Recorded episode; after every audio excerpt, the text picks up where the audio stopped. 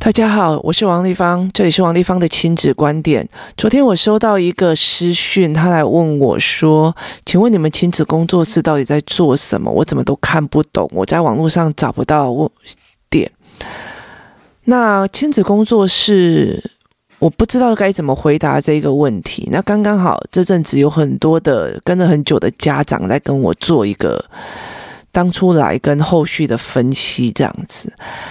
那我可以提供大家参考。一刚开始我在经营亲子工作室的时候，我也只是觉得说，就是小孩放在那边自由游玩，然后我就观察，例如说。来了一五对的或十对的小孩，那其中有个小孩就一直看着别人，他都不会讲话，那我就会给他语言的教材，让他开始知道怎么讲话，不是就只有单词这样子。那如果有一个小孩，他只要看到别的小孩想在玩的时候，他想要加进去的时候，他就走过去把东西弄翻，那我就知道他不会破题。所以我就会跟那个妈妈讲说，那你接下来我要你应该做什么的教案，然后陪他怎么去破题。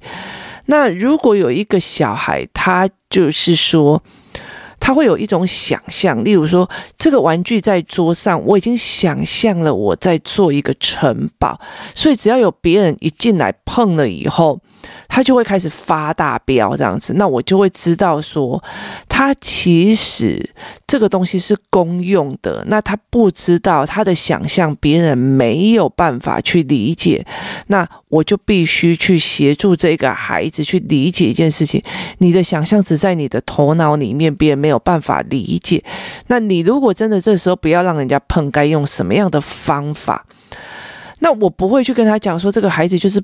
自闭啊，这个小孩子就是内向，这个小孩就是什么？我会开看看他们跟人的互动来开始做这件事情。那慢慢的后来，我就觉得说，大部分的那些父母，你跟他讲说，哎，这个要回去练什么的吼，他们有点难。难的问题在于是他们的思维模式不是这个样子。那有一个妈妈，她那时候有来跟我谈，说后来她有跟我谈，一刚开始她都是观望的，因为她也是学社会学课，那她一开始就是观望的，她看到了非常多的所谓的。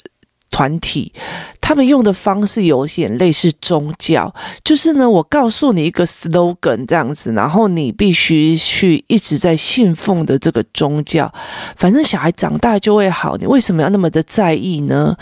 那他们使用的大部分都话术，就是小孩如果这个时候讲什么东西，你就要用什么东西讲下去，他不会因为这个小孩的不同而有不同的思维跟讲话模式，也意思就是说，他用。话术来挡妈妈，就是妈妈，你为什么那么在意呢？你一定童年有伤。废话，谁童年没伤啊？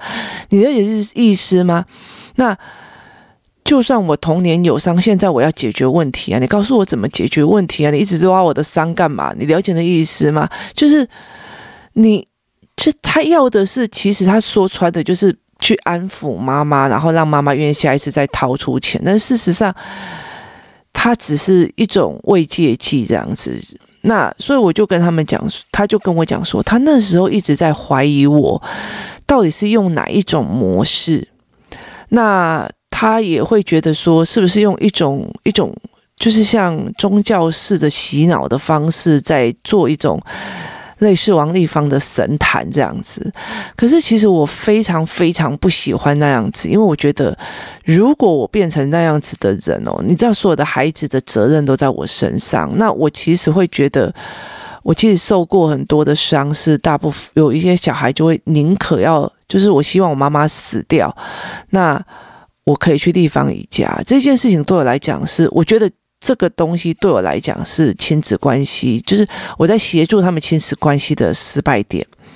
很多的老师会觉得，哦，这个小孩比较喜欢我，诶，都比较亲近我，诶，然后其实对他妈妈就怎样怎样怎样。其实对我来讲，这件事情我没有办法接受，因为你毕竟，你毕竟是另外一个人。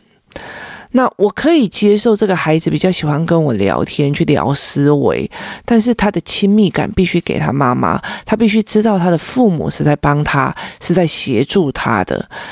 所以我的课程里面的收费，是一个小孩，一个是算人头的。例如说，我今天看了小孩的状况，那我就会讲这个小孩的状况。那如果还有好多两个小孩，就是我会讲他这个两个女孩之间的互动的状况有什么样的问题。那接下来小孩的讲完了以后，我就开始讲妈妈，就是这个妈妈该怎么做，那个妈妈该怎么做。其实等于是亲子。亲，就是孩子的自由游玩，加上孩子的卡点，然后再加上妈妈的思维，我也要一起让他们，就是在这个里面，在这个互动里面，你眼睁睁的看到孩子被拒绝，眼睁睁的看到孩子发飙了，那这个妈妈该怎么做？那。也就是说，你必须眼睁的去看啊，你不能把他丢到幼儿园里面，你没有看到状况，然后你就以为你自己在家里跟他相处的状况就是他在外面相处的状况，这是不一样的。所以其实就是等于是小孩，然后大人都有上课，就是那个时间是在同一个时段里面有看孩子的有。有看家长的，那后来我就会觉得说，例如说可能性这件事情，或者是说我怎么去教小孩可能性这件事情，或者是说我怎么去教小孩说，有很多的事情不是你把自己搞烂了，是世界还要爱你。那他是有一个教案的，例如说我。你你都已经把自己搞到吸毒又喝酒或干嘛的时候，那你还要叫你妈妈无条件的爱你，给你钱去买毒品这件事情，那我应该用什么的教案去让孩子理解？这很难，就是你把自己搞烂了，还要别人爱你这件事情，因为有很多的孩子会卡在，反正我不管怎样，你永远爱我。那所以他其实就会一直在证明这件事情，他会一直捣蛋，一直。一直去出 trouble，一直弄什么，一直来证明你爱我。就算我很烂，你也应该爱我。那其实是父母在讲这一句话之前，没有思虑到原来小孩会开始玩这件事情。那所以后来我就会去做这样子的教案。为什么要做这样教案的原因，是因为如果妈妈单独做的话，那就是变成一个呃针对性，然后小孩也会觉得很不舒服。那可是，如果是例如说，我今天我已经知道说读书很重要，我有很多的教案来告诉你知识的价值的时候，他们会很重要一件事情，是我妈讲的。我如果出去外面证明了他不对，那就完了。可是，如果是一个团体的里面，大家都知道这个秘密了，那我就会。很认真，就是我会理解，那他是有共同语言，然后还有共同的、共同的证明去 support 这件事情的时候，就差很多。所以后来我就理解了一件事情，有些教案你还是要自己带。所以后来我就会培养我的助理，然后去开始带教案。教案弄完了以后，还是让他们自由活动跟自由游戏。那我在他们。教案的过程里面，我去思维那些小孩怎么问问题，怎么回答问题，怎么会讲什么话，那我就去再观察他们的认知上面有哪些的误解。那接下来还是会再跟父母上课说，诶，这有什么状况？以思考课来讲的话，例如说，嗯，我们上个礼拜。弄了一个课程这样子，那我就发现有三个女孩子，她们的状况就是，其实她们真的看不懂那个文本，它其实是杂志上的儿童杂志的文本，她们看不懂，可是她假装懂，然后默默的、静静的、安静的，让你不要发现她，你知道吗？男生不会，他会反动得很快，就是开始。开始捣蛋呐、啊，然后开始动啊，或者干嘛？可是女生会默默的、静静的，然后假装自己会这样。所以其实你会在那整个过程里面去看到孩子的点在哪里，没有说好或坏。那我们开始想办法去协助他。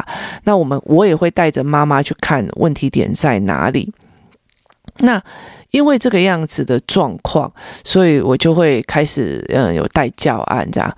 可是有一段时间，后来到了一段时间之后，我就理解了一件事情，就是有很多父母以为是某个教案或我要学王立芳的某一种说法，然后我就可以教小孩的，我才会理解一段一件事说，为什么这些妈妈会觉得说，哎，好像在开神坛，你知道吗？就是。那个人家在问鸡桶说我的小孩啊，这个囡仔都写安诺，那个囡仔都写安诺，就是他们认为我是有特殊功能才能够看出我孩子的。那一直到了我真的后来他说还发现说哦。就是不是我说的，我一刚开始说游戏找办团的原因，是因为我觉得你们大家都懂，然后我们一起来玩，所以我才会说找办工作室。那后来到最后，我就觉得你们不懂，好，那我们来用教案，你们可能不会教案，那我就来想教案，那我们一起做。那后来他们会学我讲话，会学我做什么事情，我后来才会理解是为什么你这个时候会讲这一句话，那我才会理解是原来是思考脉络的不一样。所以后来我就开了一个，就是一个经典的班，叫做师资班。那后来其实有很多的妈妈在师资班才理解说地方在说什么。我是有一整套脉络去培育小孩自己开始思考的。他从语言，他从认知，他从很多的部分开始。那我也有讲我的原则跟原理，然后我有讲我的思维。那师资班弄完以后，其实这一群妈妈就觉得，就是师资班从去年开到现在已经很久了嘛，那过了很久了，所以其实师资班这一群妈妈，她就跟你讲说，他们到了师资班才知道，原来思维逻辑是这个样子的。他们才不会是在模仿你说，在模仿你的教案，而是真的去从思考的部分来下手，说：“诶，我怎么去协助孩子变成一个思维？”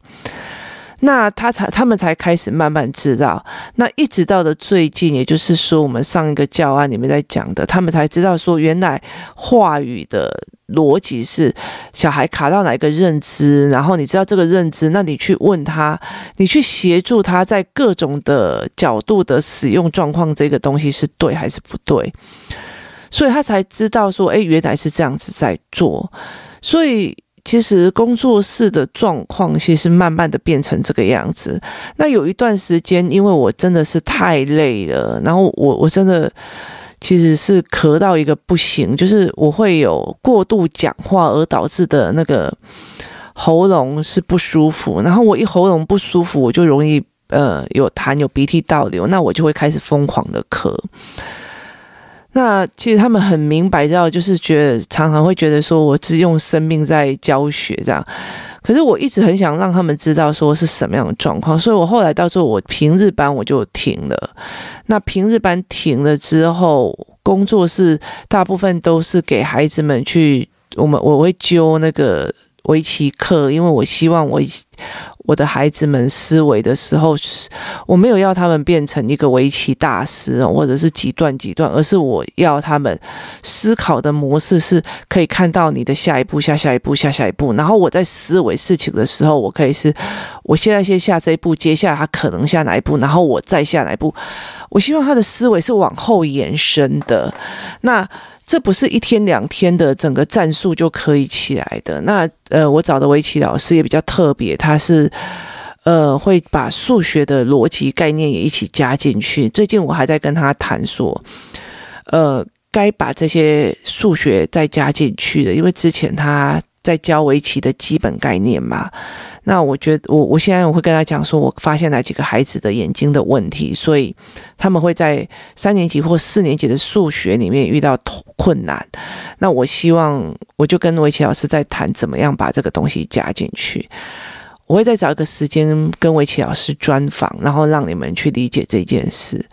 那英包括英文，英文 later than 也是，因为我知道这些小孩子有一些语言的上面的问题，这样。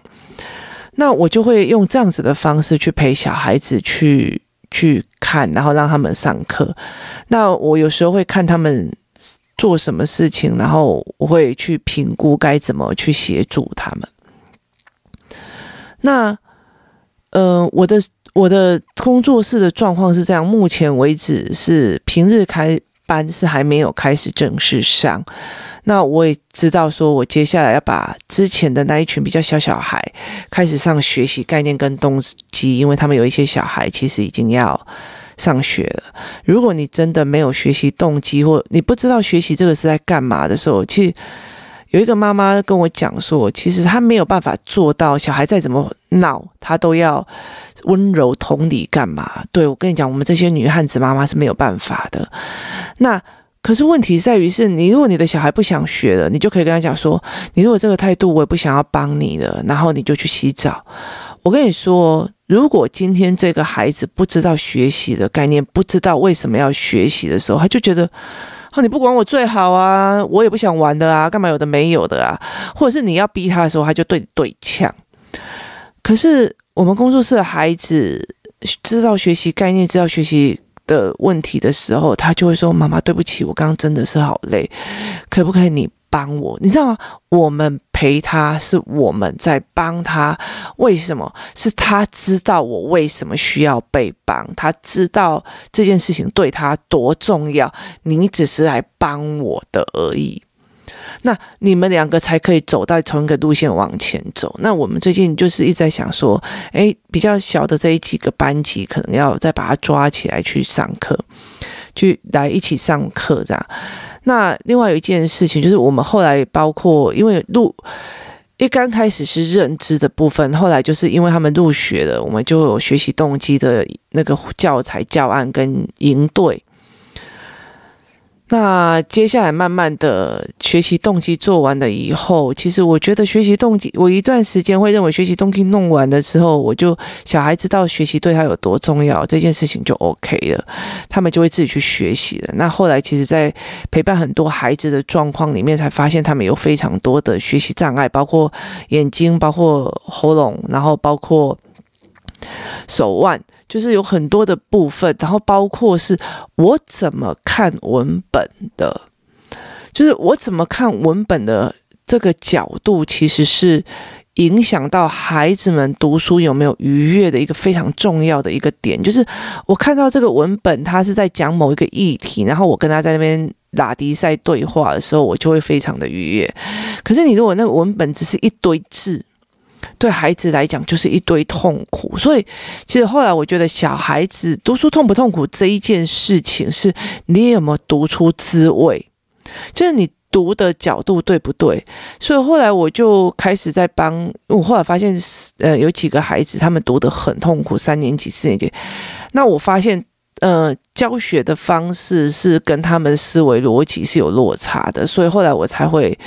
就是为了要帮某几个孩子，说开了思考班，也就是你知道吗？我沿路都是在因为孩子或因为父母遇到了什么状况而去研发教案跟研发教材，然后就是一直往前走，再往前做班级这样子。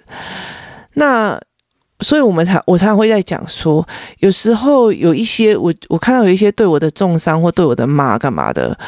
那我就会觉得说，其实我的人生已经走好远。你其实只要离开我，到我三三三个礼拜或一个月哦，其实你就会觉得我们已经又跑很远了。那你还在原地，你知道吗？就是就是你们还在，你还在原地在那边，然后我们已经跑很远，你还在那个原地的伤，然后一直在觉得说，呃，这个这件事情怎么可以这样？就是例如说，有些呃父母他会觉得说。我在这边上围棋课，那我也会在这边写字，就是在孩子在那边下课就在那边写字，那我觉得 OK，我场地给你没关系。那他们就觉得你看到我的孩子有困难，你就应该主动来告诉我。那我没有办法接受这件事情哦，其实。他觉得，你觉得一个亲子老师，他必须要对小孩很温柔、很关心，然后很怎么样哦？我跟你讲，我没有办法接受。那他就觉得说你，你对小孩就是要温柔啊，然后大量称赞啊，然后大量的去去告诉他多好、多好、多好啊，那他让小孩才会成功。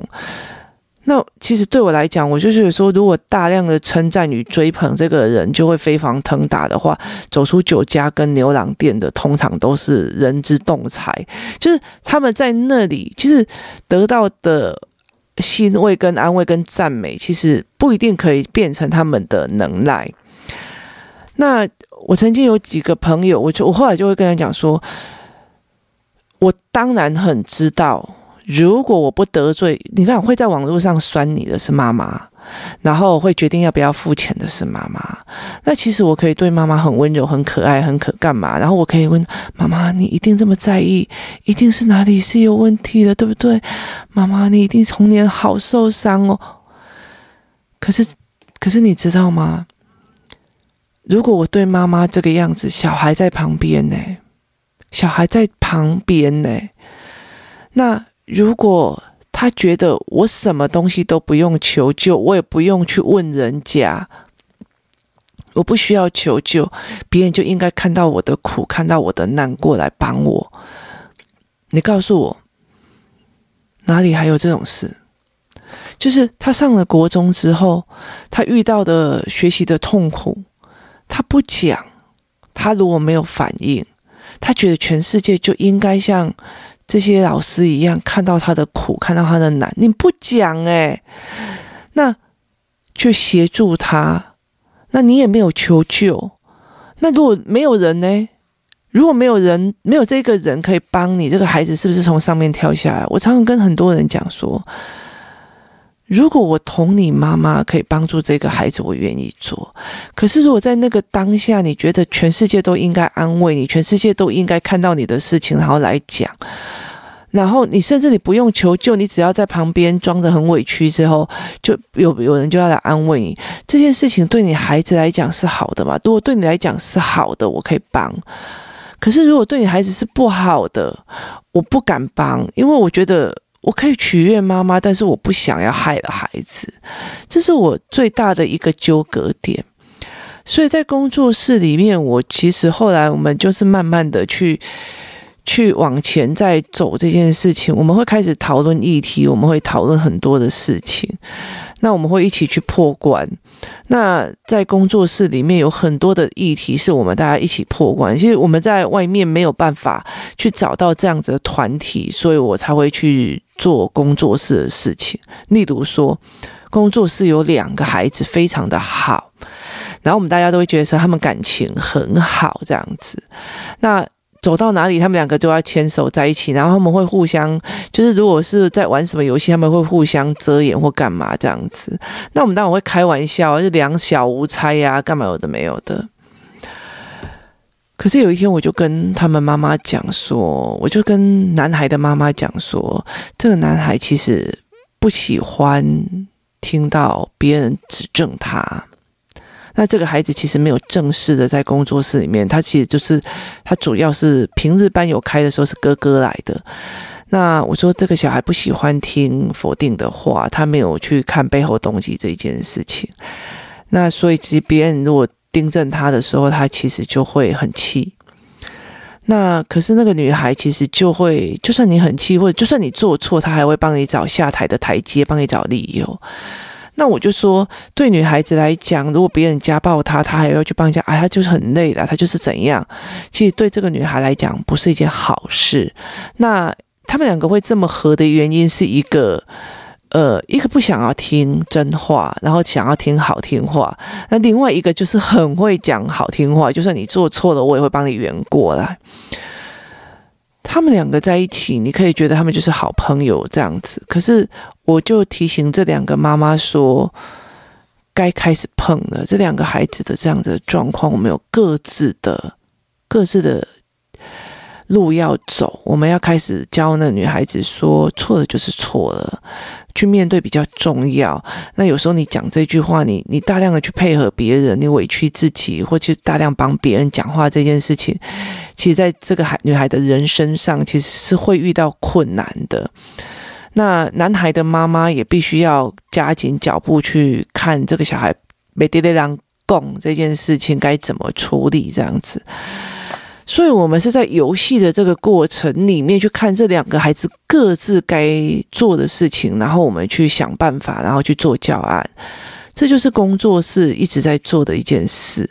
那因为教案越来越多，然后思维的性越来越多，所以后来我就觉得说，你们真的不要去，因为我说了什么，或者是说我写了什么，然后想要来看看呐、然后想要来，嗯、就是看一下是有什么课程可以帮你们，或者是有什么样的作作为可以帮，你们必须要去了解一下我们的运作模式是算蛮累、蛮残忍的。为什么？因为你看哦，你如果要陪一个孩子去熬那个说不得，那你要一直去做很多的教案，然后你要去做很多的事情，这样子。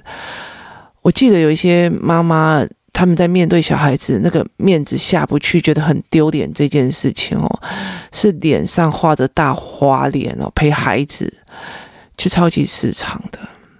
你了解那意思吗？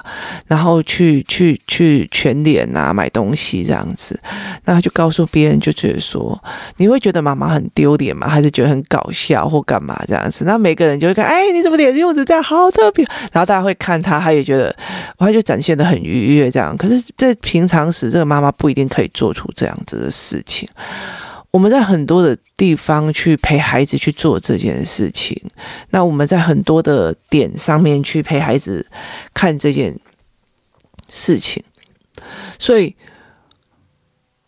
你要很辛苦的，那但是过程非常的累，但是其实也蛮享受的。昨天我就在跟几个妈妈在聊天的时候，因为我们昨天出去骑脚踏车嘛。那我们是定点在玩，那我就在讲说，其实有那那几个来的孩子，我说那时候他们刚来的时候，妈妈只要听到，就是在妈妈只要听到有人在打架，有人在吵架，有人在干嘛的时候，他们就会马上知道说是不是我自己的儿子这样子。那可是现在已经变成是他们可以小孩越来越大，然后他们可以我们可以在旁边聊天啊，然后他们会互相帮忙啊，然后也。没有什么多大的争执要跑这样，所以我们会觉得这样子是我们熬上来的。然后接下来我们已经一直往前走了，包括我们的学习动机已经跑完了，然后我们的学习概念也跑完了。那现在在跑文本跟思维模式的整理，跟思维模式的扩张这样子。所以其实越来越往前在跑的这个过程里面，那。我会尽量的试出早期的一些教案跟思维，那让很多的父母，你们不要。夹着一种就是，呃，亲子老师就是要安慰、同理那些的概念过来。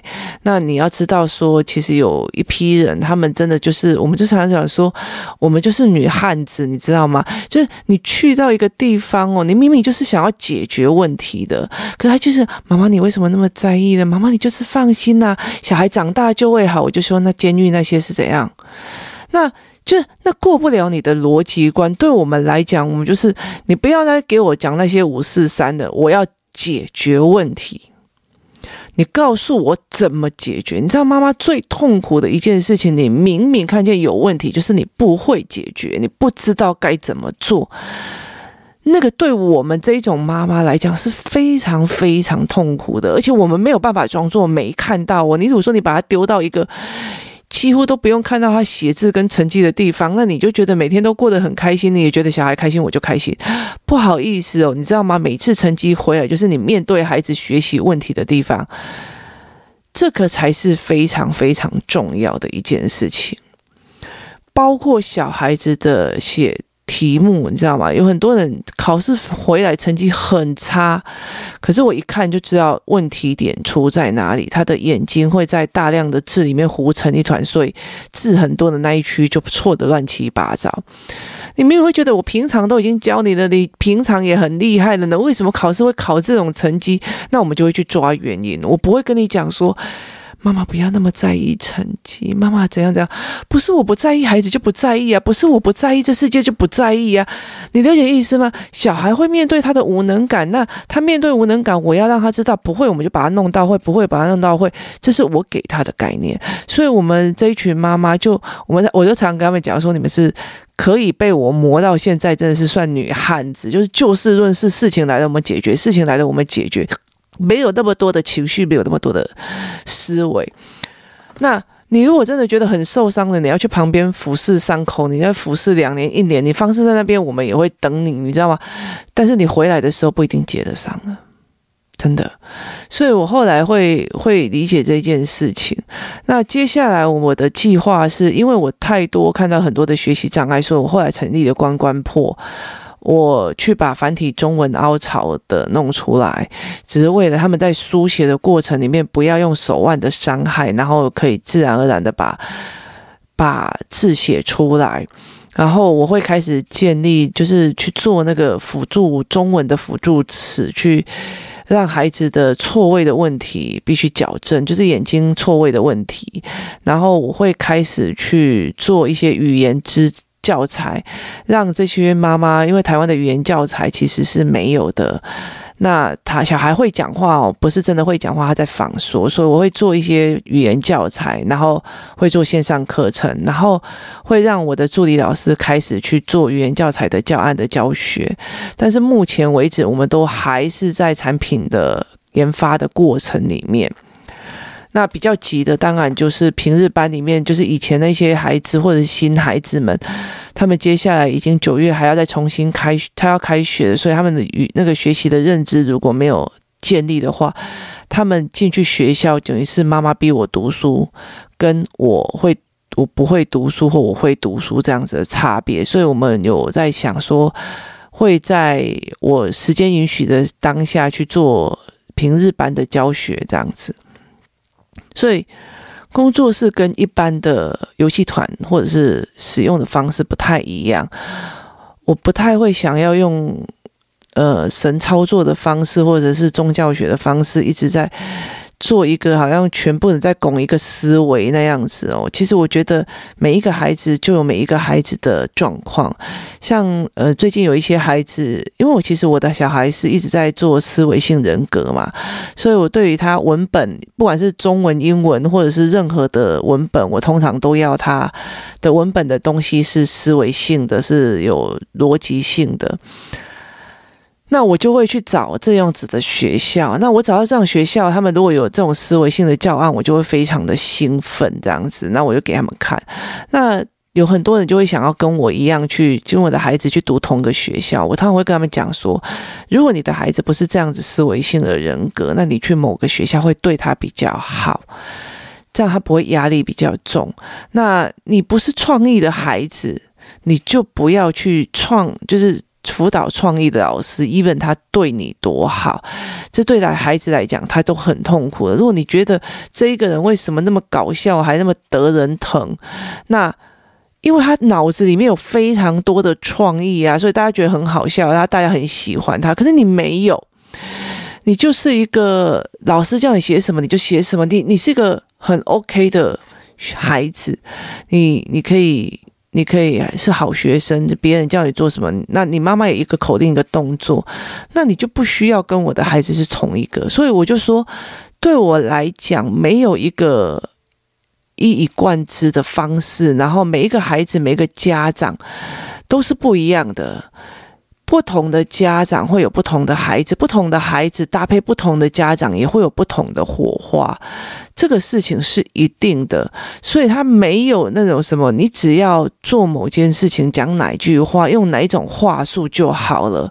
其实对我们这样子的妈妈来讲，就是有一批的妈妈来讲，我们是很受不了那种话术的。你了解吗？不管是是是智商的语言，还是。其那种把妹的语言，你知道，对我们来讲，我们或者是他们在职场上一些在在像直销的语言，这样我们如果看懂了，我们就觉得我们会受不了那种话术。我们要的就是解决问题，面对问题。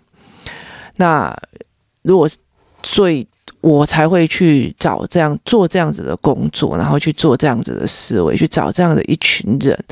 那慢慢的，我就常常跟他们讲说，慢慢的你们会知道，整个你们身边的人是谁是需要人家安慰而已，谁是真的想要面对问题、解决问题，谁的思考是往前在往后好几步在思考，谁的只是当下啊随便的这个科目，随随便便也可以过这样子，就是你的思维是决定的一切，那你也可以慢慢去观察这些事情。所以工作是在做什么？我们接下来会慢慢的想尽办法，让更多人去普及。不要说，诶，只有把这个东西变成我自己个人的东西。我常常讲说，知识是要散发出去的，知识是有价值的。但是，呃，能力有限的人哦，就是不管是我的身体状况，或者是我的繁忙程度，包括我两个孩子哦，他是很吃陪伴的。就是思考的孩子其实是很吃陪伴的，因为他们有一堆的疑问想要跟你谈。我常常说，工作室里面思考班的这几个孩子越来越会跟我问了很多的问题。我常常会讲说，如果今天并不是我守在那个地方，他们其实这些。一肚子的问题到底是在哪里呀？就是他们要去哪里用？那所以我才会了解这件事情，说我们可以让大家去思维看看，你们接下来在找的是不是是不是你们要的？那你们如果真的觉得说，哦，带小孩好累哦，这么麻烦，还一堆功课，为什么要这么嗨的跟孩子玩？这有必要吗？我真的觉得说，如果你抱这样的心态，就就不用来，或者是说，我去那边王丽芳，你帮我解决，我这个小孩就是这个样子啊，不好意思哦，这个也不是，就是在这里面，我们告诉很多的妈妈的是，这个孩子有什么样的状况，你去陪他熬，熬久了，我们只要一个这件事情，就是。我遇到困难，我妈在帮我的。我妈妈、我爸爸是在帮我的这件事情，比你做所有的教案，比你有多乖，比你有做了哪些成绩多一百分，这件事情对妈妈跟父母来讲是最重要的，因为这撑着他们。一直往上，遇到所有的困难，我爸爸妈妈是可以咨询的，我们是可以思维互动的，我们是互相帮忙的，这件事情是有救的。给孩子这样子的思维，而不是反正那个孩子就怎样，这就是叫做这个孩子是无救的语言。那我们会觉得，哦，这个孩子目前在有这样的状况，那我们该怎么协助他破关？这个东西是有救的，是我们沿路上在做的这件事情。所以，不管你听了我的 podcast，还是或者是说你看了我的文章，然后或者是说你在看我写工作室里面很多的状况。我真心觉得不要呃，对我有太过高尚或者是很高的人设，或者是对工作室有太多的误解。就是其实我们可以帮很多的孩子，但是那个东西不是我帮你把这个孩子调好，而是你必须陪着孩子真的熬过来。那这整个过程的里面有一种非常大的一个点，就是。你必须，你必须要强化自己的思维，而不是说那地方看到会跟我讲啊，那地方会教我怎么做啊，那地方会帮我出手啊。你不可以把身体全部靠上我，依赖着我，然后你就放弃思考了。这件事情对我来讲，我是没有办法接受的，因为孩子是你的，我不希望让孩子认为。这世界上有个立方体比我妈妈更懂我，比我妈妈更爱我。这件事情对我来讲，就是我辅导你亲子关系的这个过程里面最大的失败。所以不要带着这样子的疑问来，也不要带着这样的认知来。我们真的就是在陪孩子关关破的，破关的过程呢。其实不简单，但是很过瘾，因为你后面站在的那个高度，真的是非常风景非常的美丽。今天提供你这样的思维，让你理解我们工作室在做什么，我是用什么样的东西、什么样的概念去带着这一群妈妈往前跑。那它不是一个课程，它也不是一个，它也不是一个。嗯，小孩玩的地方而已。我们应该是在讲说，是一个父母共同跟孩子一起成长，然后一起往前闯关的过程的一个地方。我们只是提供更多的人陪着你一起往前走。那你如果没有，你不知道怎么破关的时候，我们会提供我们的秘籍，然后让你试试看是不是这一点或那一点。那我们会提供这样子的状况，重点是在于是，如果你的孩子慢慢的在这里变成一个思考性人格的时候，他长大的时候想要说，我要回去跟我妈妈谈，因为我妈妈想的一定有我看不到的，而不是反正我妈也不会想，就是他就是一个粗浅的人这样子。这一点对我来讲，其实是比较在意的，提供你的思考，然后这是我的亲子观点，你们可以思维看看，呃，你们为孩子找的东西到底是在做什么，然后你们也可以思维看看，不一定是谁对谁错，我相信一句话，如果老天爷帮这个孩子找到了他该经历的命运的时候，他一定会帮他找一个适合他的家庭。适合他的娘，适合他的爹。谢谢大家收听，我们明天见。